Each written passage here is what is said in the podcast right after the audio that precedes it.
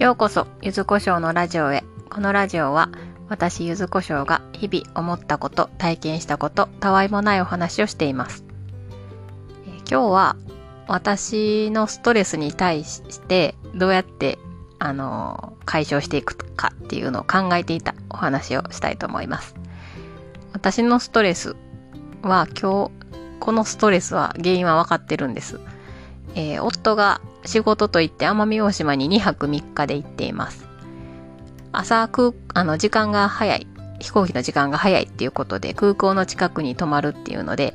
まあ、実質3泊4日家を空けています。で、その行く日、日程が私の夜勤の日と重なってしまって、あの、それはやめてほしいって言ってたんですけど、その一緒に行く、えー、3人で行くんですけど、その人、友達の予定がそこしかダメやからっていう理由でその日になったそうですが、私も夜勤やと人にと勤務を変わりづらいので、あの、で、夫は夫でその日しか無理って言ってるし、ずっと平行線のまま旅立っていかはって、まあ、そうすると子供が二人ぼっちで夜を過ごさないとダメっていう綱渡り状態になるので、私は嫌なんですけど、あの、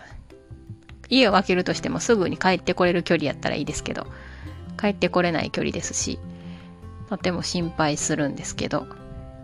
まあ、いかはったんですけど。で、えっ、と、それに対して私ずっとモヤモヤしてて、なんかこう、あ、まだそういうことするんかと思って、まあ、子供が小さい時とかは仕事やしって言ったら何でも済むんやなって思っ、済むんだろうっていうような態度やったなって思ってそれをまた思い出して嫌になりもうイライラずっとしているっていう感じやって。でまあこの時期に奄美大島に行くっていうのもですし、まあ、コロナワクチンを打っているんですけども感染対策をしてはるとは思うんですが気軽に行くんやなと思ってそういう私の思いを飛び越えていくんやなっていうあのなんか全然一緒じゃない。